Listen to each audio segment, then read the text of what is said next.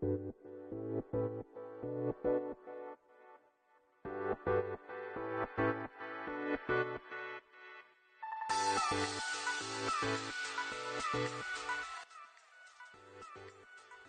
い、18時になりましたんで、ライブ配信開始します。えー、おはようございます。ケンジロです。えー、僕は、じゃない。僕はじゃない。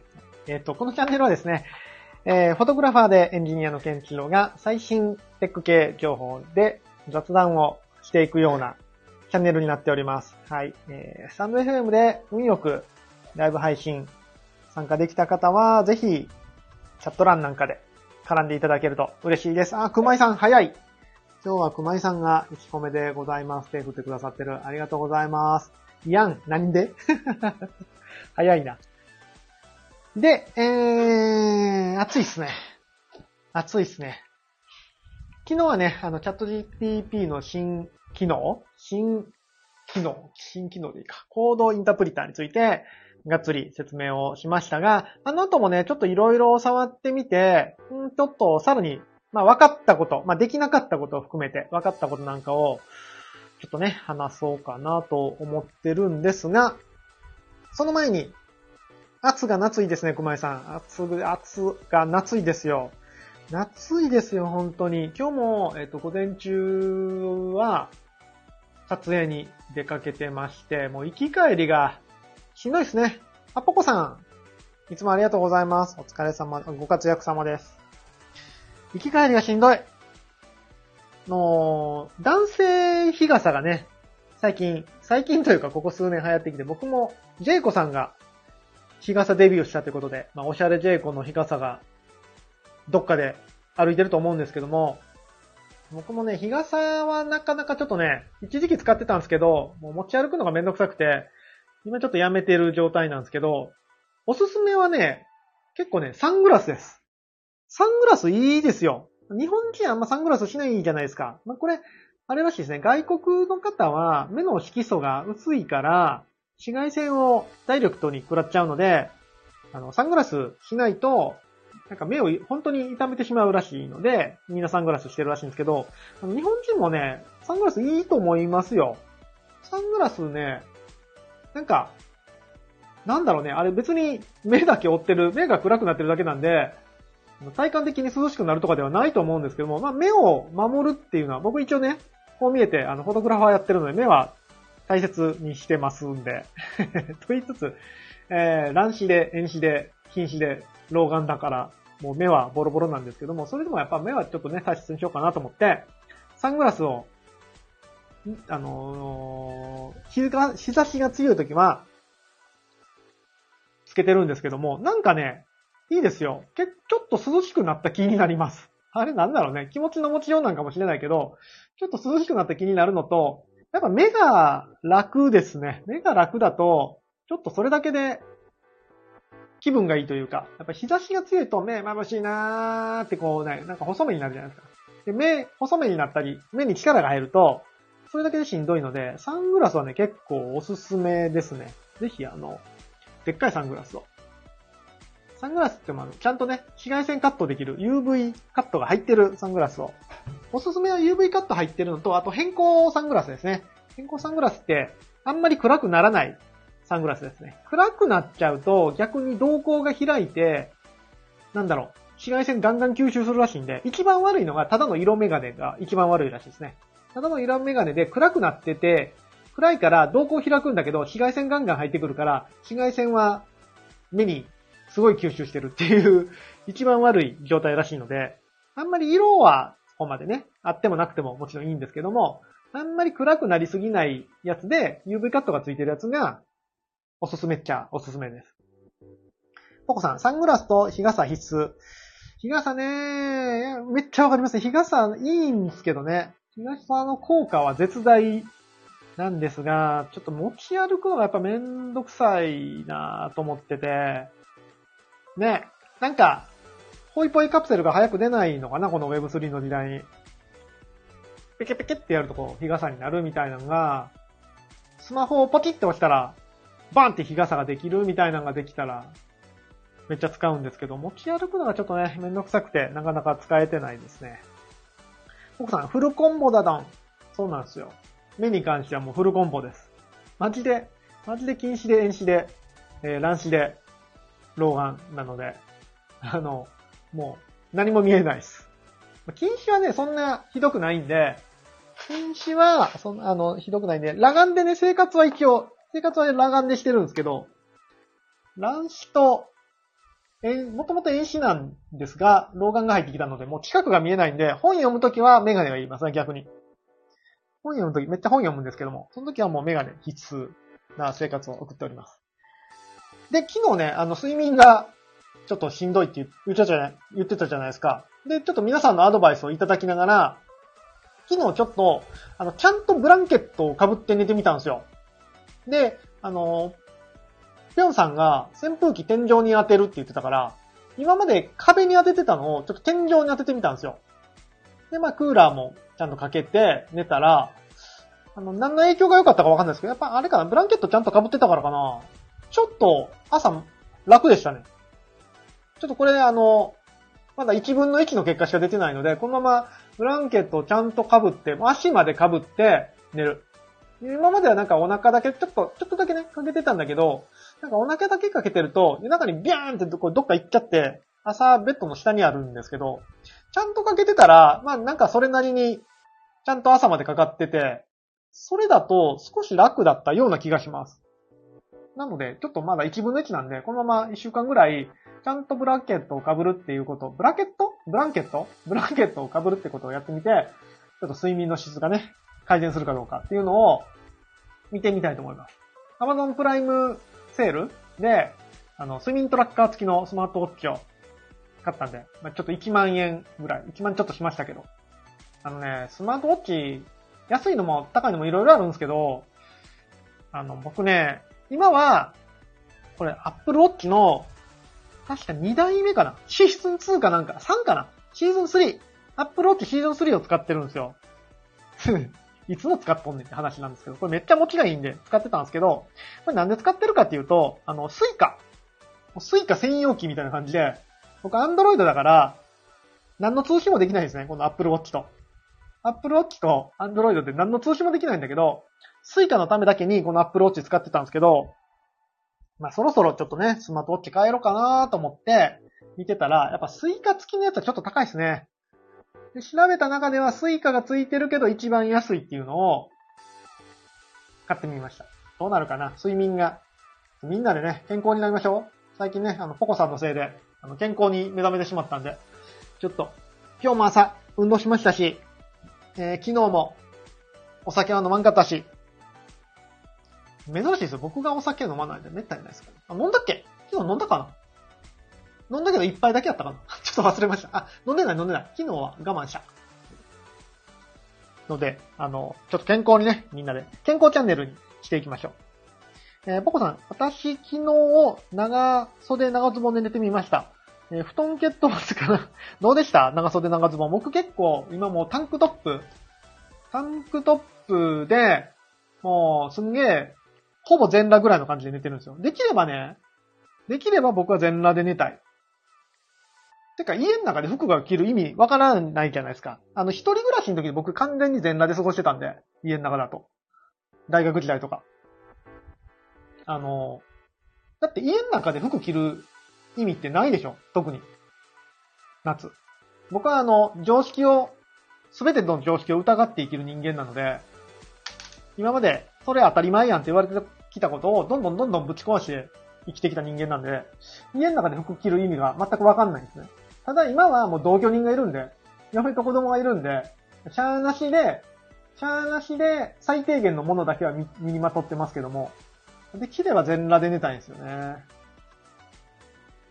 なので、今も夏なんで、ほぼ全裸に近い状態で寝てるんですけども、どうでした？長袖長ズボン。ポコさん、おかげ？あ、そうか、おおかげ？いや、もうもうポコさんのせいっていうことにしましょう。この健康に目覚めてしまったのは。ポコさんのせいですよ。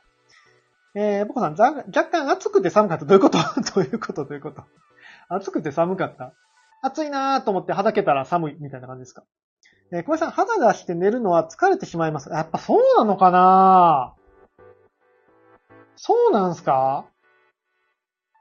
それちょっと、真実味がある、最近。ちょっとそうかもしれない。昨日ブランケットかけて寝たらちょっと楽やったもんな、やっぱり。えー、小林さん、薄手の長い丈のパジャマ、ブランケット、クーラーがいいらしい。マジか。でもそれちょっと有、有力情報かも。昨日ブランケットかけたら。ええー、そうなの。全裸がいいんだけど、まあまあ、活動してるときは全裸で、じゃあ、えー、じゃあちょっとユニクロで、なんか、ぶっかぶかのパジャマ買おうかな。薄いパジャマ。えー、なんか、いいパジャマないっすか？あの、安くて。もう着てないぐらいの感じ。もうなんかね、締め付けられるのが嫌なんですよね。そうか、ブランケットや、まあなるほどな。肌出して寝るのは疲れるのか。なんでなんでしょうね、それ。なんでなんだろう。でも体感的になんとなくわかりますわ。昨今。昨今やっぱり。なんでなんだろう。ちょっと後で AI に聞いてみよう。ってことで、えー、ちょっと睡眠改善チャンネルとして、えー、いろいろ僕の体で実験をしながらやっていきたいと思ってます。で、昨日はね、チャット GPT の話をして、えっ、ー、と、コードインタプリタ、新しい機能ですね、の話をしました。えー、若干、軽く振り返ると、大きく2つ機能が追加されて、ファイルのアップロード機能ですね。と、あとは、チャット GPT の中でプログラムを実行できるようになったと。で、これにより、えっ、ー、と、画像の編集とかね、動画の編集とか、もちろんデータ解析なんかが、チャット GPT の中でできて、もうアウトプットをそのままね、あのー、もらえるよっていう、とんでもない機能が追加されて、しれっと追加されたよっていう機能です。えー、チャット GPT のプリタプリタっていう機能ですね。で、えっ、ー、と、昨日ね、あのライブ配信終わってからも、さらにちょっとね、あの触ってみたんですよ。プリタプリタ。で、プリタプリタ触ってみると、えっと、できないことがね、結構分かってきました。ちょっとごめん、咳します。ちょっとやっぱ、あれ、クーラーつけすぎて ちょっと喉の調子が悪いね。乾燥しますよね、クーラーね。ごめん、マイク切るの忘れてた。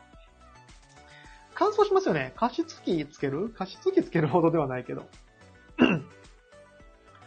お茶、お茶持って、ちょっとお茶、お茶取ってきます。お茶持ってきて、喋りながらやろう。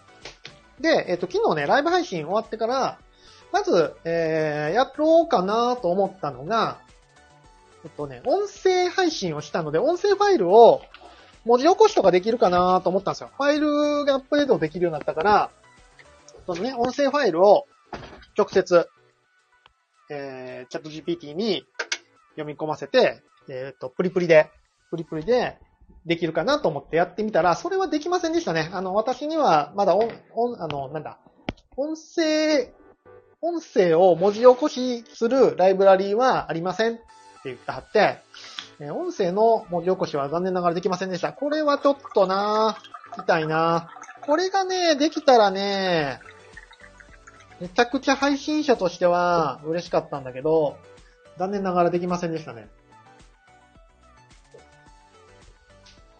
んで、ほんでよ、ほんで、まあ、しゃ、できないことをガーガー言ってもしゃあないので、まあ、一応音声、別のかん、別のサービスで音声データを文字起こしして、でその、まあ、1時間喋ったんでね、結構長いデータなので、今まではその長いデータが、あのー、全部はね、全部はプロンプトに入らなかったんですよ。プロンプトって2000文字、2000、3000文字ぐらいしか入れないんですけど、1時間喋ると、全然もう、1万文字ぐらい、ぐらいになるので、全然入らなかったんで、今まではね、結構、いろいろテクニカルなことしながら、概要と概要を作ってたんですね。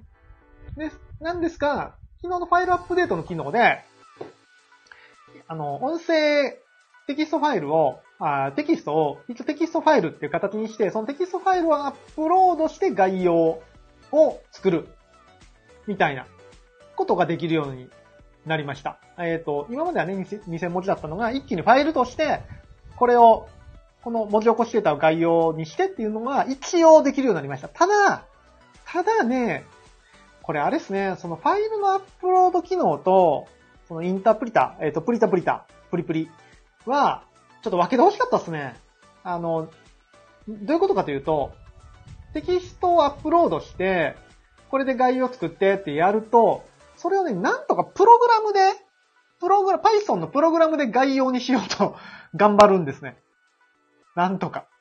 いやいや、今まで通り、今まで通りチャット GPT の中でやってくれたらいいんだけど、なんとかプログラムでやろうとして、ちょっと変な感じになりましたね。なんかここは、もうちょっと、なんかプロンプトの精度を上げていけば、なんとかできそうな気はするんですけど、ちょっと、ちょっと使い方にコツがいる。だからエンジニアに指示する感じで使わないと、なかなか、なかなか、あの、一発でサクッと概要を作ってくれなかったですね。うん。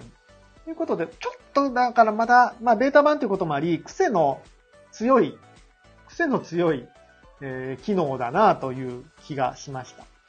はい。ただ、昨日、あのー、夜ご飯食べてて、あの、巨人広島戦を見ながら、スマホポチポチ言ってて、ふと思いついて、スマホでサクッと岐阜アニメ、岐阜アニメ、岐阜？岐阜？岐阜アニメできるんちゃうかなと思って、日の丸の放課後ジェネレーターから日の丸をジェネレートして、ダウンロードして、チャット GPT に、これで、あの、自負アニメ作ってってやったら、まあ、ものの数、数、数秒 ?30 秒ぐらいで、30秒言い過ぎかな ?1 分ぐらいで、自負アニメをサクッと作ってくれましたね。でもそれ別にパソコンとか、もちろん画像編集ソフトもなしで、手持ちのファイルを、こうまあ移動させるだけですけどね。変形とかはできなかったですけど、移動させるだけの GIF アニメなんかは、できちゃいましたね。昨日のツイッターに貼ってるので、また見てもらえればと思うんですけど、一応拡大縮小と、えー、移動、まあ、スライドですね。単純に XY 座標の移動と、あとは移動の、その、イーズインイーズアウトって言うんですけど、移動の、なんちゅうんですかね、この、こなんていうか、速度一定じゃなくて、こう、スタートが遅くてだんだん速くとか、逆に、早く移動してゆっくり止まるみたいな、ニーズインズアウトも対応してくれたんで、うまく指示を出せば、自負アニメぐらいなら簡単にスマホだけでできる世界が来るかもしれないですね。もちろんポコさんみたいな、あの、ちゃんとしたアニメーションを作ろうと思ったらね、それなりの、もう絵のパターンがいったりするので、難しいんですけど、単純に移動とか回転回転とか、あとはなんだろうな、フェードイン、フェードアウトとか、拡大縮小とかは、Python のプログラム上でサクッとできるので、まあ、そういう GIF アニメなんかは作りやすいかなという気がしますね。なので、あのー、昨日、ちょっとエムラブさんが言ってたんですけど、単純な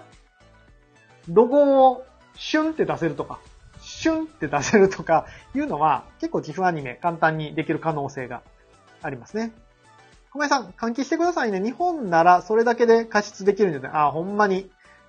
えー、クーラー換気したらなんかもったいなくないですか？もう貧乏症なんで。貧乏症なんで、えぐいぐらい貧乏症なんで、なんかクーラー換気したらもったいないじゃないですか。確かに冬場はちょっと換気意識しますけど、夏場って換気意識しないっすわ。なんだろうね、これ。なんでしょうね。もう、外はもう湿度エグいんで、間違いなく窓開けただけで湿気は入ってきますけどね。えー、ポコさん、なんか中国語や。全然読めへん。えっと、我、風呂、入る。ああ、お風呂入るってこと？あ、あ、か、い、ぶ、聞く。アーカイブ、アーカイブ聞く。なるほどね。あ、そういうことね。わざわざ難しくせんでも。あ、エムラムさんだ。ご活躍様、ご活躍様がパッと出てこへん。ご活躍様です。お疲れ様です。え、ウィンクさせてとか、鳥の羽、羽ばたかせてとかができるようになったら、実用性ありますね。ウィンクね。ウィンク、目をつむってる画像とか、た、2枚用意して、それをスライドさせては多分できるんですよ。なので、目閉じてる画像と、目開いてる画像、まあ、滑らかに行くんだったら、半目の画像みたいなのを3枚用意して、それを連続で繰り返してとかは多分できるんですよね。ただ、今のところ、で、今のところできないことがいろいろあって、えっとね、絵を描く、デザインするとか、絵を描くっていうことはね、できないですね。あのテキストとイメージみたいな感じで、画像生成の AI みたいなことはできないですね。うん、イメージとテキストはできます。イメージをアップロードして、それにな、大体何が書かれてるかっていうのはわかるんですけど、あくまでも、えっと、アウトプットできるのは今のところテキスト情報。なので、えっと、パワーポイントとかも作れるんだけど、デザインとか一切なしで、ただの箇条書き？テキストのパワーポイントとか。うん。あ、まあ、絵として出出せるのはグラフとかですね。グラフとか地図とか、そういうのはなんか出せるんだけど、うん、目を描いたり、羽を描いたりっていうのは今んとこできないですよね。なので、もうちょっとここに、うん、簡単でもいいので、このテキストとイメージの要素が入ってきたりすると、すごいですね。うん。でもひょっとしたらそういうのはね、キャンバの方がうまいかも。キャンバ AI とかだったら、なんか頑張ったらできるような気がしますね。あの、キャンバの AI が結構今エグくて、ちょっと僕も追い切れてないんですよ。ほんまになんか、あれこんなこともできるようになってるやんっていうのがね、しれっとアップロードされてたりするので、ちょっとキャンバも追いかけていかんと、いか、いか、いけないですね。キャンバ AI。うん。そんな感じ、あとできることっていうと、あとできないことなんかあったかな？えーと、昨日試してたのはそのぐらいかな。うん。なんせね、その、僕としてはテキストファイルで、一番やりたいのは音声ファイルアップロードしたら勝手に概要を作って、えっ、と、なんだ？タイムスタンプ作って、ブログに、ブログ記事になってみたいなのがね、一番いいんですけど、まだそこまではチャット GPT 上ではできない感じでした。まあでもそのうちできるようになるんでしょうね、こういうのはね。きっと。まあ対話型 AI として、より人間に近い感じができるのかなという気がします。あ、そう、より人間に近いって思う言うんだったら、なんかね、その、プリプリ、なんだっけ、こう、コードインタプリタの対話が、ちょっと今までよりも人間臭いような気がします。なんかね、いちいち確認取ってきよるんですよ。新入社員じゃないけど。えっ、と、ファイルアップロードしてこんなことやってって言うと、わかりました。まずファイルのアップロード中身確認しますね。このファイルが入ってました。えーこれで、これで、こんなことしようと思うんですけども、いいですか？みたいに聞いてくるんですよ。で、いいですよ？って言うと、作業を始めるみたいな。で、で、作業の途中で失敗すると、失敗しました。なので、次はこういう方法を試してみます。みたいな感じで、なんかね、すごい人間臭いです。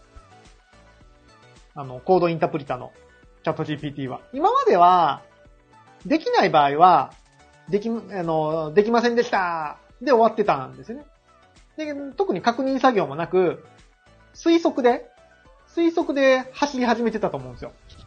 なんか僕のプロンプトが適当で、まあ、同等でも取れるプロンプトだったら、多分こういうことでしょって言って、バラバラバラって始めてたんだけど、なんかね、インタープリタのやつは、確認してきますね、いちいち。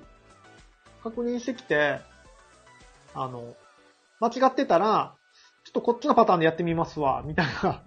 すげえ、なんか、中に人間入ってるんちゃうって、ちっちゃいおっさん入ってるんちゃうって思うぐらい、ちょっとやりとりが、すごく人間臭くなってて、なんか今までのチャット GPT よりも人間臭いなっていう気がしてます。あれで多分ね、あの語尾が、語尾がなんかのキャラクターっぽかったら、すごく愛着が湧くような、お前頑張っとるなーみたいな。ありがとう、頑張ってくれて、みたいな。だかこっちのね、チャットの返し方も、あ、ごめん。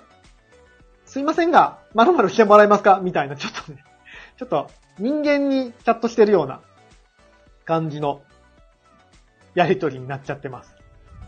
日本人ってね、こういうあの、日本人はやっぱ八百万の神を信仰してるだけある。信仰はしてないけど。八百万の神がね、結構言われるので、こういう、なんていうかな、人間じゃないものに人格を見え、見せ、ん？見出せますよね。何でも人間っぽく扱ってしまう。っていうのがまあ日本人の独特な感性だと思うんですけど、なのでチャット GPT なんかはね、多分みんな人間として扱ってるんじゃないですか。一種の人格として。えー、小林さん、ちょっと臭いちっちゃいおっさん頑張る。ちょっと、ちょっと臭いの？ちょっと臭いの？ちょっと臭いちっちゃいおっさん頑張る。なんで全部ひらがななんですか？あ、でも、漢字にできるところはないか。そうそう、ちっちゃいおっさんがね、頑張ってる感じが、すげえしますよ。なのでちょっと可愛くなってきました。だんだん。コードインタプリタ。えー、メインの話はこんくらいかな。今日ね、だから何の話しようかなと思って、今日はそんなにね、昨日がちゃんといい話をしたんであれなんですけども、いい話をしたんかな。あんまりネタがなかったんで、もう今回は、今日は雑談会なので、あのー、ツイッタースペースはせずに、スタンド FM だけなんですけども、熊井さんのあの、毎日定期的な XDDAO のトークテーマ、XDDAO のトークテーマっていうのを熊井さんがね、毎日発信してくれてるんですけども、今日の発信テーマがダイエットのやり方、みたいな話で、結構皆さんいろいろやってるなと思ってて、僕のもう持論としては、痩せたかったら食うなって話なんですけど、ただ、食わんかったらね、確実に体力も落ちるんで、その辺はね、ダイエットって、ダイエットって難しいですよね。あの、痩せるのと、痩せるのと健康になるのって、全然別軸だと思ってて、のダイエットと健康に痩せるのはなんか全然別軸じゃないですか。単に、単に死んでもいいから体重を落としたいってなったら、食べんかったらいいだけで、ちょっとね、なので、ちょっと僕の食事の、食事に対する、食事に対するこだわりというか、を、ちょっと今日は話して終わろうかなと思います。食事の、食事の話です。おっさんの健康話にちょっと付き合っていただいて、最後終わろうかなと思います。小林さん、はい、正解。ね。これなんかったら痩せるんで。逆に運動しても痩せないですからね。運動は痩せないですよ。本当に痩せない。あの、健康にはなりますよ、もちろん。だから運動は絶対した方がいいんだけど、痩せるという目的では絶対痩せないんで、運動では。で、あの、XEDAO のね、そのチャットのとこにも書いたんですけど、僕、2年ぐらい前からな。2年ぐらい前から1日1食生活なんですよ。ただ、あの、完璧にストイックに何が何でも1日1食でやってやるぞって感じじゃなくて、なんか、取引先のお客さんと出かけたら、もちろんランチ食うし、明日とか、ちょっと1日撮影が入ってるんですね。明日とか式典の撮影が1日入ってて、多分、お弁当が出るんですよね。ああいう撮影って。お弁当が出るんで、そういう時のお弁当は別に、あ、いらないですとかじゃなくて、あ、いただきますって言って食うし、たまに飲食店とか撮影行ったら、あの、作ったもん食べますとか言われるんで、そういう時はもう全然うので、そんなに別にストイックに絶対一日一食ってわけじゃないんですけど、特に理由がなければ一日一食なんですよ。で、一時期話題になった、えっ、ー、と、なんだっけ、空腹は最大の薬っていう本でしたっけ？空腹は最大の薬だったかな？なんかそんな感じの本があって、まあ、それに触発されて最初、その、昼16時間断食プチ断食みたいなのを始めたんですね。で、そしたら、結構、向いてたんですよ、僕に。その昼飯を食べないっていうのが。最初の1週間とかは、なんかやっぱ昼間すごいお腹減った感があって、あの、しんどかったんですよね。最初の1週間ぐらいは。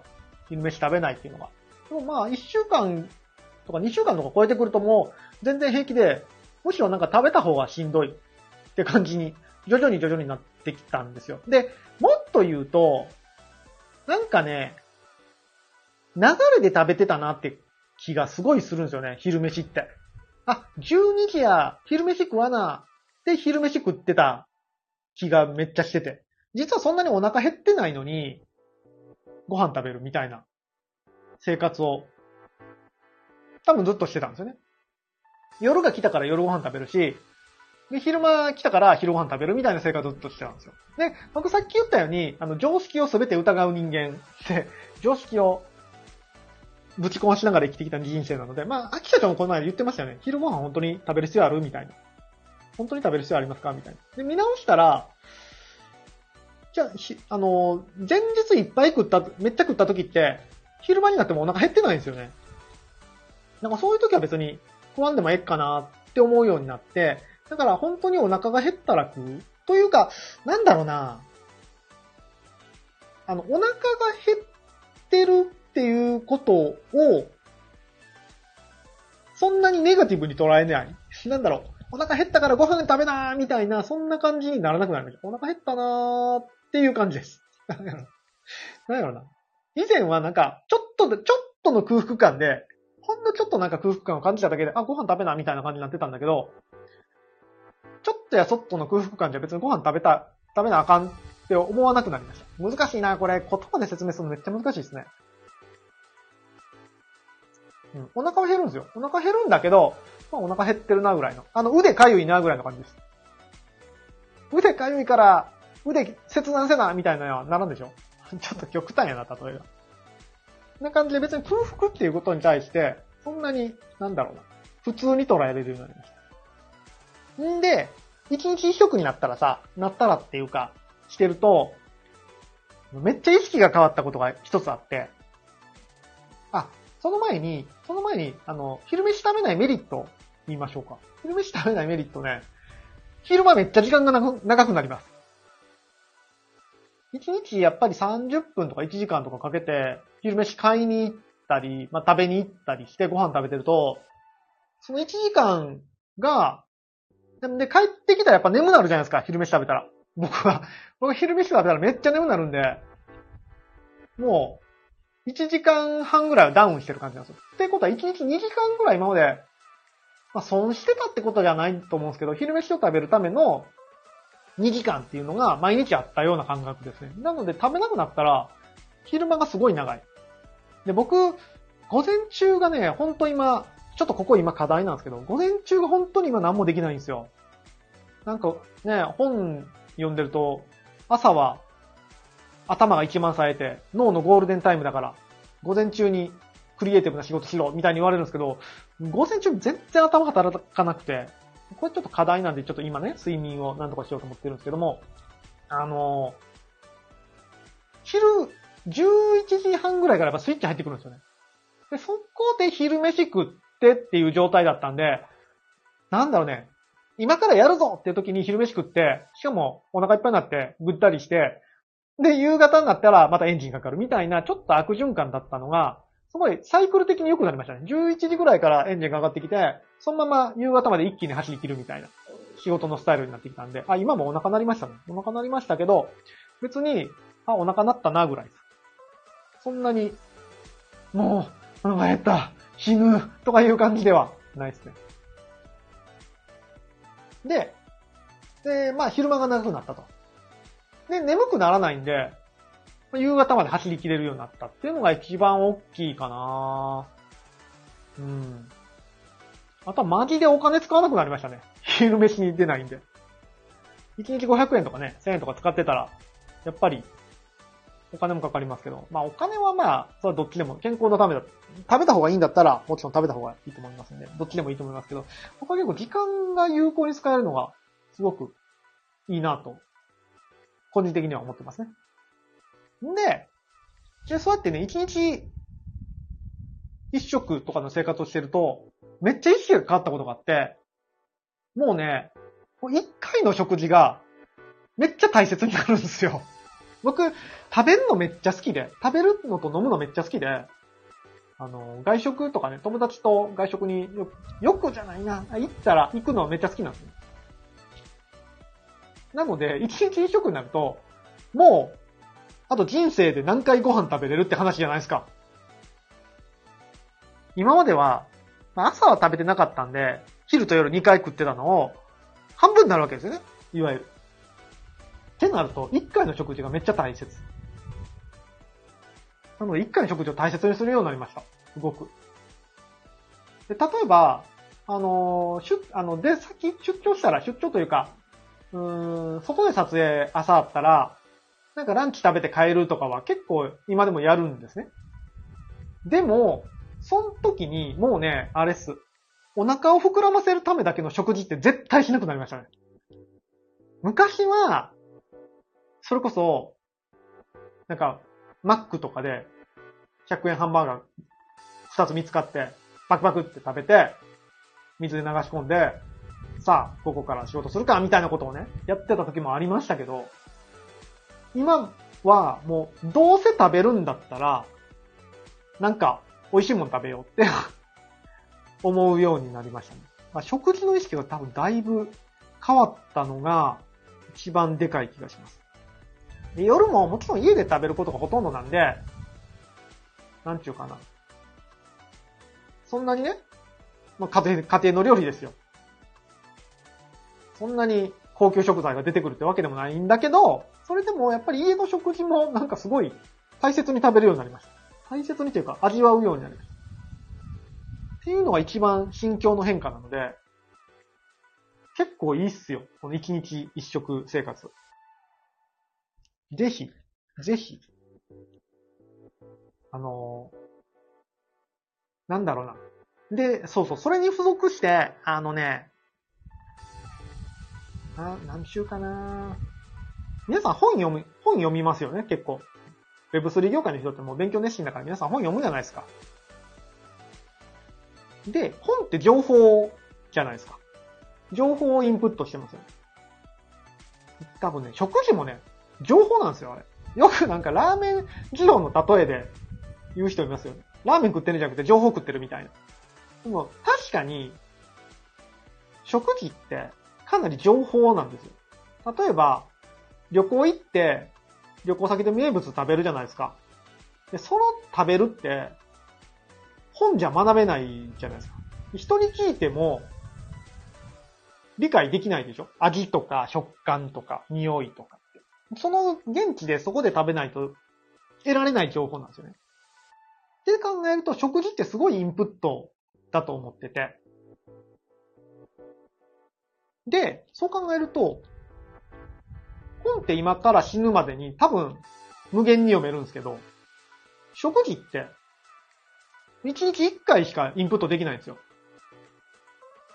言ってること伝わるかな？もちろんね、2食食べようと思ったら食べれますけど、なんかやっぱお腹減ってる状態で完璧の、完璧の体勢で食べるのって1日1食でしょ、大体。そうなると、1日1回しかインプットできないんですよ。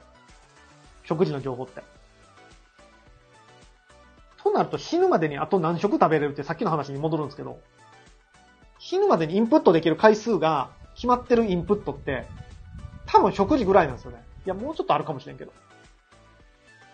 本はまあなんぼでも読める。休みの日とかだったらね、頑張ったら3冊読める。映画もなんぼでも見れるかもしれないけど、ちゃんと食事を味わえるのって、もうあと人生で何回か決まっちゃってるんですよね。ほら、そう考えるとやっぱ一食の食事って大切にした方がいいと思いません？っていう、今日は老害トークをしてみました。まあ、まとめると、一日一食生活をしてからというもの、なんちゅうかな。一食、食に対する意識がだいぶ変わったよっていうお話です。なので、一日一食生活、おすすめですよ。ただね、やっぱりあの、ちょっと注意しないといけないこともいろいろあって、本当に体にいいかどうかはわかんないです。まだ、僕の体の体の実験の途中なんで、2年やってて、特に不調にはなってないんですけど。あ、ハモリアさん、ご活躍様です。いつもありがとうございます。もう終わりますよ。もう今日は終わりよ。今日は雑談会だったので、もう終わります。まだわかんないです。あの、まだわかんないっていうのは、もう一日一食生活が体にいいかどうかは、まだわかんないです。今んとこ全然平気です。健康診断の、健康診断の結果も、えー、ガンマ GPT が高いくらいですね。お酒飲みすぎなぐらいで。むしろ全然昔はちょっとね、あのー、コレステロール値が高かったのかな？ちょっと、体脂肪率が結構高かったんで、そっちで引っかかりかけたんだけど、それも全然ないので、今のと健康ですが、本当に一日一食生活が体にいいかどうかは全然わかんないです。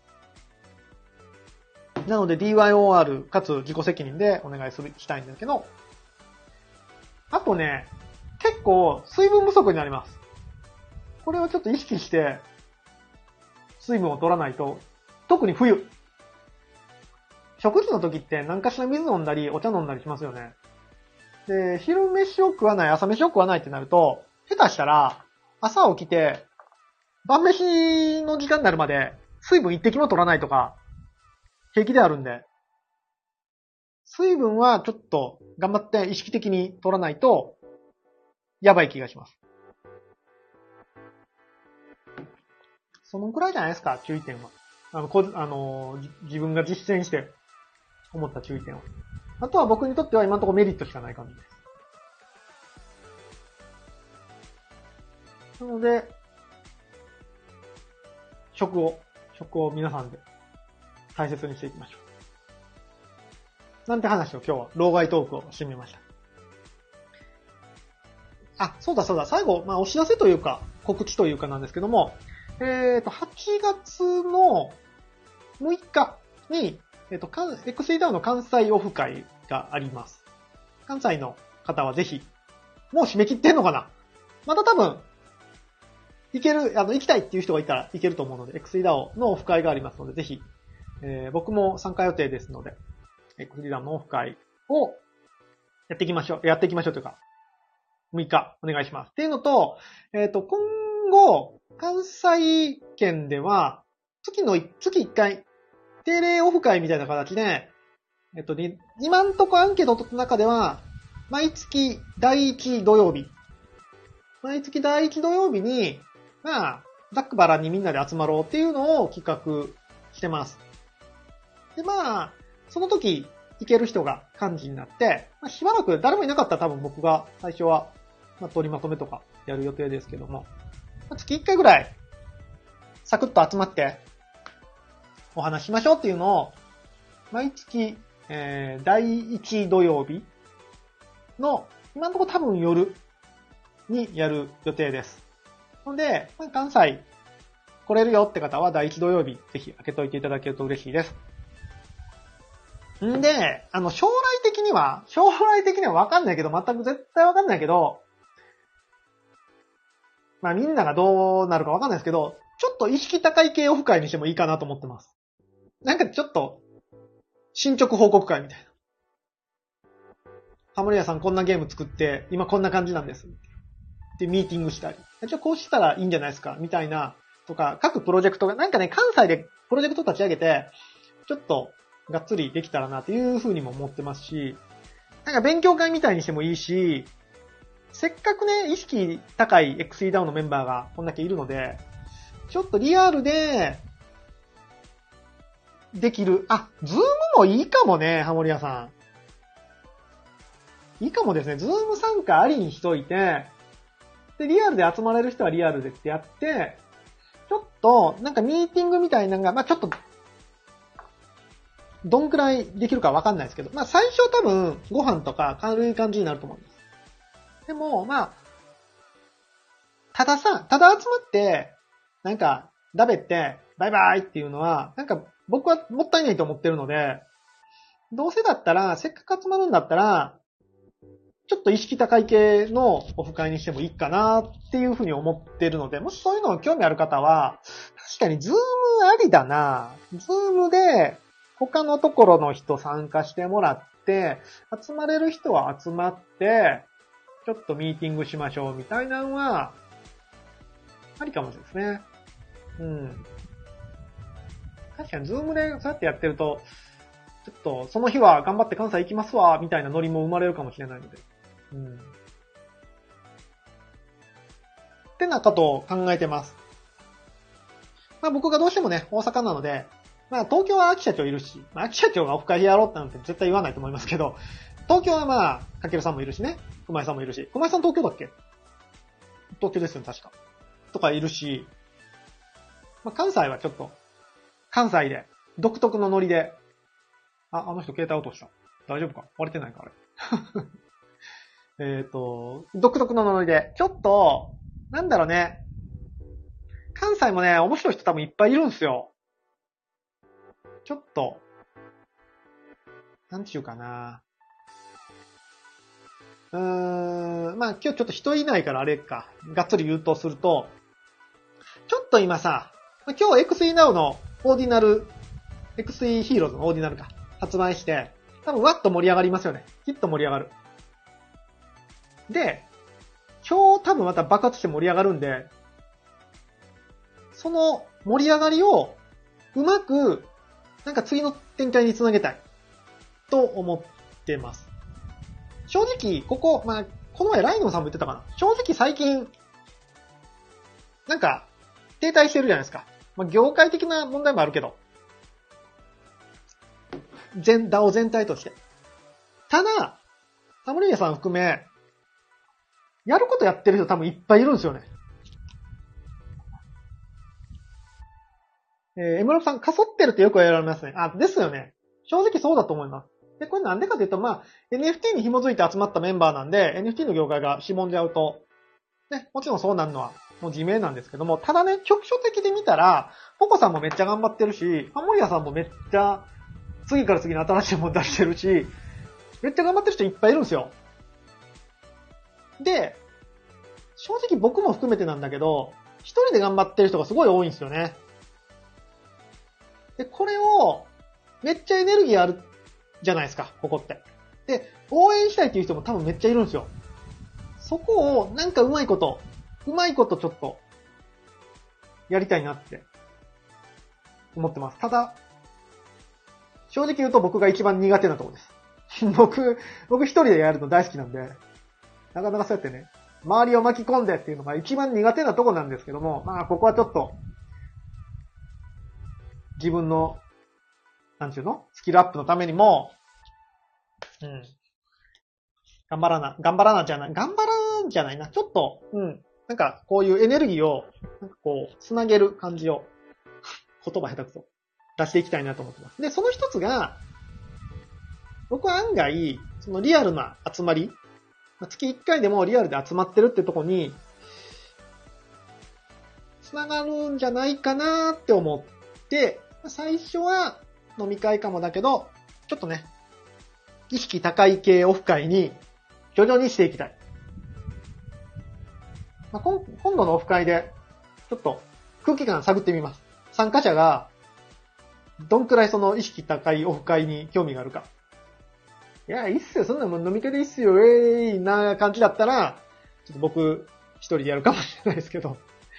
まあ、ちょっとね、そういう、せっかくだって DAO に来てさ、いろいろプロジェクトやろうってなってて、でも NFT が盛り下がってるから飾ってるなんて言われたらさ、ムカつくじゃないですか。かそってねえよって。かそってるって言ってる人がかそってるだけで、頑張ってる人はもう引き続きずっと頑張ってますからね。と、いう気がしてて、なんかね、まあ、今日 XEDAO の XE ヒーローズのオーディナルズですけど、この盛り上がりを、多分まあ一時期的にはね、わっと盛り上がるんで、その盛り上がりをね、なんとか。まあこれもね、NFT に関する盛り上がりになっちゃうので、多分ね、その横展開っていうのは難しいかもしれないけど、まあ頑張ってる人をね、頑張っ、まあ少なくとも頑張ってる者同士、ちょっと集まろうぜって感じです。なんか、うん。かそってるっていう人ではかそっといてもらって。えー、村さん、X2E ってかそってるよね とか言われないようにしたいですね。確かにね。それは大丈夫ですよ。あ、でも、どうかなまあもちろんそうなんですけど、僕はね、多分、うん。秋社長的には多分そうかもしれない。僕は、全然かそってもいいですよ。こんなんやったら怒られるから。アドミンがそんなんやったら怒られるかもしれんけど。僕は全然かそってくれてもよくて。ただ、だって、なんちゅうかな。やる人って、絶対そんないっぱいいないじゃないですか。頑張る人というか、なんかクリエイターってそんないないじゃないですか。だから、頑張ってる人がどれだけいるかって感じですね、僕は。どっちかというとね。もちろん盛り上げる人もいるんだけど、ちゃんとしたものを、うーん、難しいな。言葉難しい。なんだろう。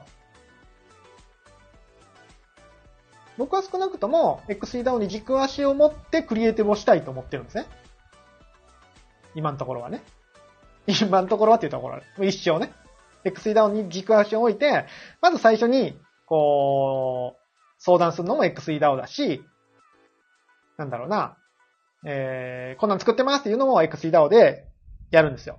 で、そういうクリエイターが、10人とか20人とかいたら、その他は別にね、僕、かそってても全然 OK ですね。その、GM、GM とかで盛り上がってるのは全然どうでもよくて。えー、江村さん、私が見てるチャンネルは追えないぐらいなので、実はあんま実感ないんですけど、え、そうなんですよ。あのね、実は全然かそってないんですよね。すげえいろんなチャンネルで、AK さんとかももうゴリゴリに動いてるじゃないですか。江村さんも含めて。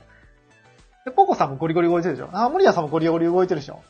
めっちゃみんな動いてるんですよ。ただ、ほとんどの人は、それに興味がない。または知らない。ってなってるので、まあだから知らないとか興味ない人は別にどうでもよくて、XDR に軸足をも、置いて活動しているクリエイターが、だからハモリアさんとかが、もう XDR を抜けるってなったら、それはもう危機ですよ。それは危機。エムラムさんとかが、もう XDAO に来なくなったら危機です、それは。ポコさんとかがね。それはもう危機だけど、ちゃんとクリエイターが軸足を置いて活動してるんだったら、もう、周りでガヤガヤ言う人は、僕は別にいなくなっても、そんなに気にならないかなっていう 感じです。これちゃん、ちゃんと伝わってるかな？なんか変に、変に捉えられると、すげえ嫌だけど。えー、ハムレさん、たくさん参加した人いそうな印象ですよ。協力して何かしたい熱を持った人多そう。そうなんすよ。多分ね、応援したいとか、なんかこうガヤガヤしたいとか、いわゆる今んとこ非クリエイターだけど、そのクリエーションに参加したいっていう人は多分めっちゃいるんですよね。ただ、やっぱり、ハムレさんがこう、ワールド作ってるとこに、お手伝いしますっていうのは難しいじゃないですか。なかなかやっぱり、そんなスキル的な話もあるし、まあ、ハムリーさんとの関係とかもそうですよね。もあるんで、ちょっとまず関係性を含めて、まあ、なんだろうな、大阪を、大阪をでっていう、まあ、エリアはどうでもいいんですけど、そうだな。なんでそう思ったかというとね、あの、僕ね、人を覚えるの苦手なんですよ。人の名前を覚えるのめっちゃ苦手で、XE な o でよう活動してる人でも、あんまり名前覚えれてないことがよくあって。いやもうこれはね、直せないんですよ。直せない。秋田町とか全員覚えてるらしいですけどね。もう絶対無理なんで、もう直せないんで、とりあえず、あの、僕に関わってくれる人を全力で応援したいし、僕が名前を認識できる人はもう全力で応援したいんで、それで大阪でちょっと密な集まりを作りたいなって思った感じです。もちろんね、全体をこう盛り上げれたらいいんだけど、僕はそんな力もないし、まずはこう、近場で盛り上げたいなと思ったのが、大阪でこう、オフ会、意識高い系オフ会をしたいなと思ったきっかけですね。ただまあ、先ほどハムレーさん言ったように、ズームがあるんでね、まあ、ズーム含めて、参加してくれるクリエイターの方は、大歓迎なので、ちょっとそういう感じでね、ちょっと、もう今一度、XT ダウンといえばクリエイターの集団だよね、ぐらいの感じで、行きたいな。いや、これは完全に僕の勝手な、勝手な妄想なんで、僕は勝手にやることなんで。いや、別に XT はそういうとこちゃうから、みたいになるかもしれないけど。っていうのを思ってるので、まあ、ケンチロがそんなん思っとったんやな、ぐらいに思っとってください。とりあえず、あの、どうなるかわかんないですけど、第一土曜日は、ちょっと集まってなんか、まあ、最初はご飯会かもしれないですけどね、食事会かもしれないけど、なんか、やろうかなと思ってますんで、ぜひ、そんなこと言ってたなって思っておいてください。あ、案外長くなっちゃったな。今日はあの、サクッと食事の話だけして終わろうかなと思ったんだけど、案外長くなっちゃった。またそのね、意識高い系オフ会の話とかも、スタイフ、ポッドキャストでやっていきますんで。熊井さん、えー、みんなでチャレンジのためのお部屋作ってみてもいいのかな？なんかね、うーんとね、なんかね、わかんないっす。それがいいのかもしれないですけど、なんかね、うーん、なんでしょうね。わかんないんすけど、なんかね、部屋じゃない気がするんすよね、今。今必要なのは。なんか、えっとね、うーんと、別にこれ僕がそうなるわけじゃないですけど、なんか、リーダー的な人がいると思います。引っ張ってくれる人というか。なんか、ななんかね、リーダーじゃないな。第二の秋社長みたいな、その、集まる、集まる柱みたいな。僕はハモリアさんがいいんじゃないかなと思ってるけど。なんかね、部屋じゃない気がするんすよね。わかんない。部屋かもしれない。けど、なんか、ちょっと、違うエネルギーの回し方というか、なんかね、部屋は多いんですよ。部屋は多くて、もう見切れなくなっちゃってるので、どうなんかな？部屋なのかな？ちょっとわかんないですね。まあまあ、でもいろいろ、いろいろやってみましょう。せっかく今日 XE ヒーローズのオーディナルがリリースされるんで、多分今日、盛り上がるんで、今日からいろいろやらんと、すごいもったいないと思うんですよ。なのでちょっとアドミン含めて。えー、ハムレさん、自分はケンチョさんと思ってた。僕ね、無責任なんすよ。僕ね、僕できればいいですけどね、僕はね、無責任っすよ。すぐ辞めたってなりますよ。もうちょっとちゃんとしてる人がね、いい気がするんですよね。どうなんでしょうね。どうなんでしょうね。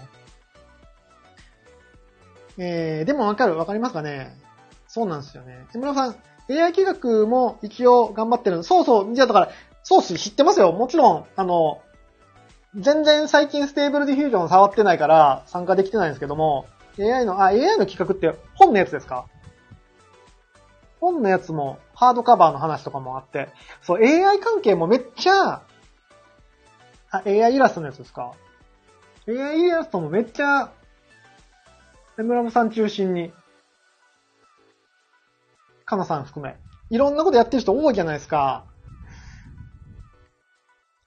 でも、あのなんだろうな、こう言ったらあれなんですけど、やっぱり、あ、毎週 AI ナイトですよね、そう。あれも、なんか、いや、これは僕にも原因あるんですけど、その、エムラムさんが頑張ってる感があるじゃないですか。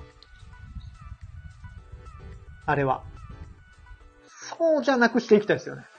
なんかチームで頑張ってる感じにしたい。どっちかというと。だから、じゃあお前がチーム入れよって話なんですけど、なんですけど、生きてないんだけど、それはね。なんか、今の M の XT だのって、本当個人が頑張ってるんですよ。ハモリアさんもめっちゃ頑張ってるけど、ハモリアさんが頑張ってるんですよね。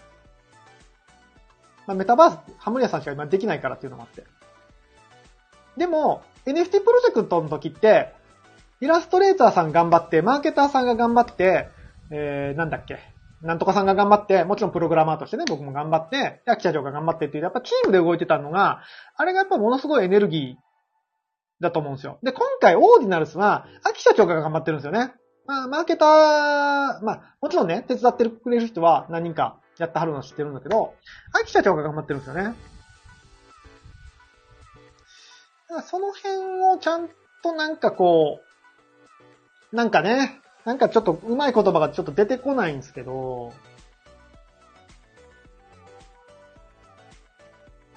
うん、どうなんですかね。ただ僕個人プレイが好きなので、個人で頑張るっていうのはもちろん大切でわかるんですけどね。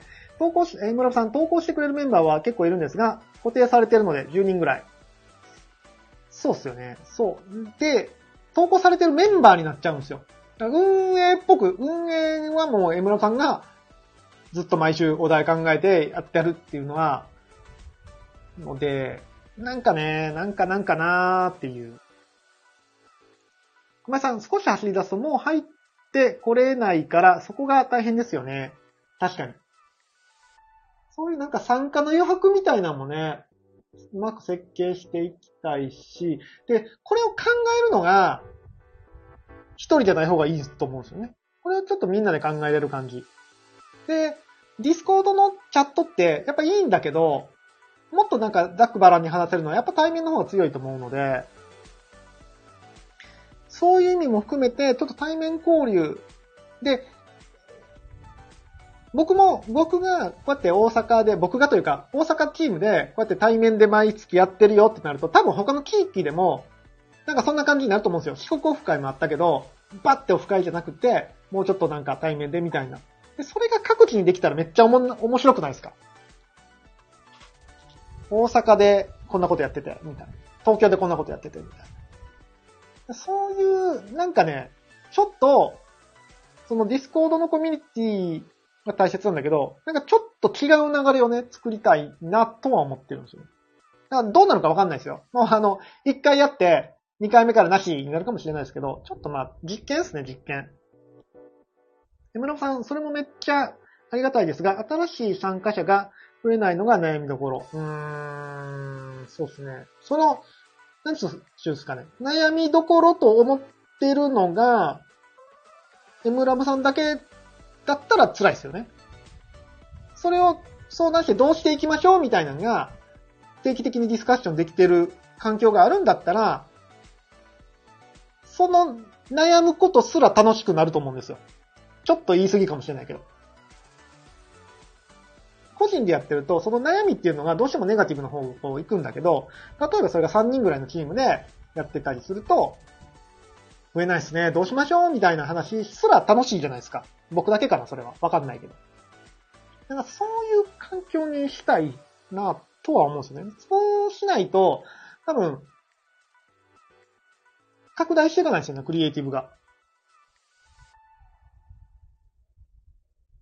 ああ、グリコーヒー。そうそうそうそうそうそう、そういう感じ。グリコーヒーが、あれほん、あの、グリさんだけがやってたら、絶対しんどいと思うんですよ。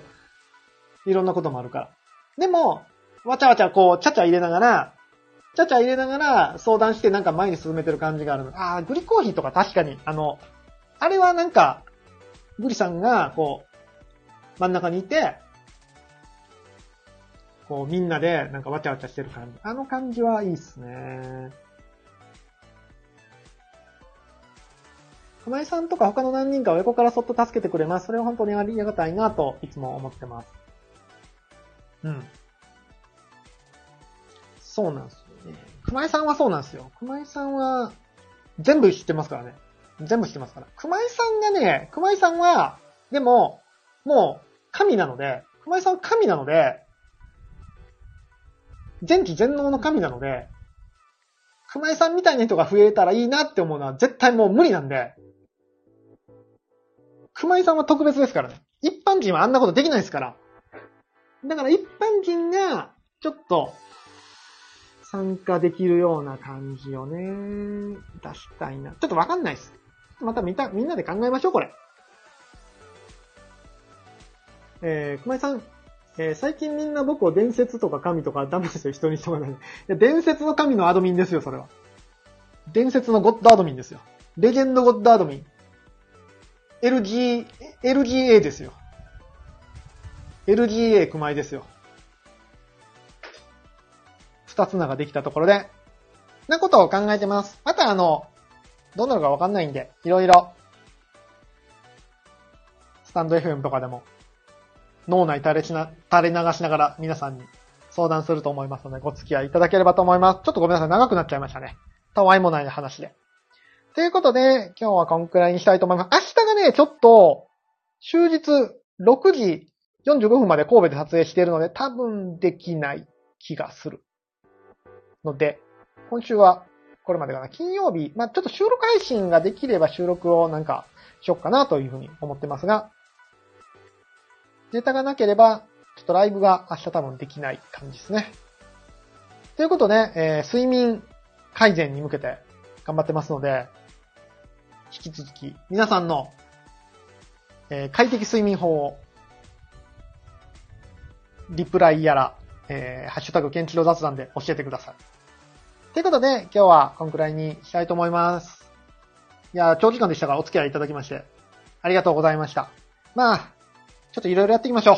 今日はね、XE Now のイベント、イベントというか、X3 ヒーローズのオーディナルズの発売日ですので、まあ、しっかり盛り上げて、X2 イダオシーズン7ぐらい ?6 ぐらい？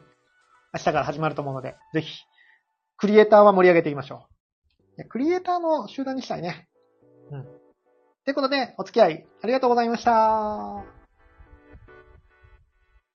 違う違う違う違う。違う違う違う違う。えー、それでは皆さん明日もヒーローの心でありがとうございました。すっかり忘れてた。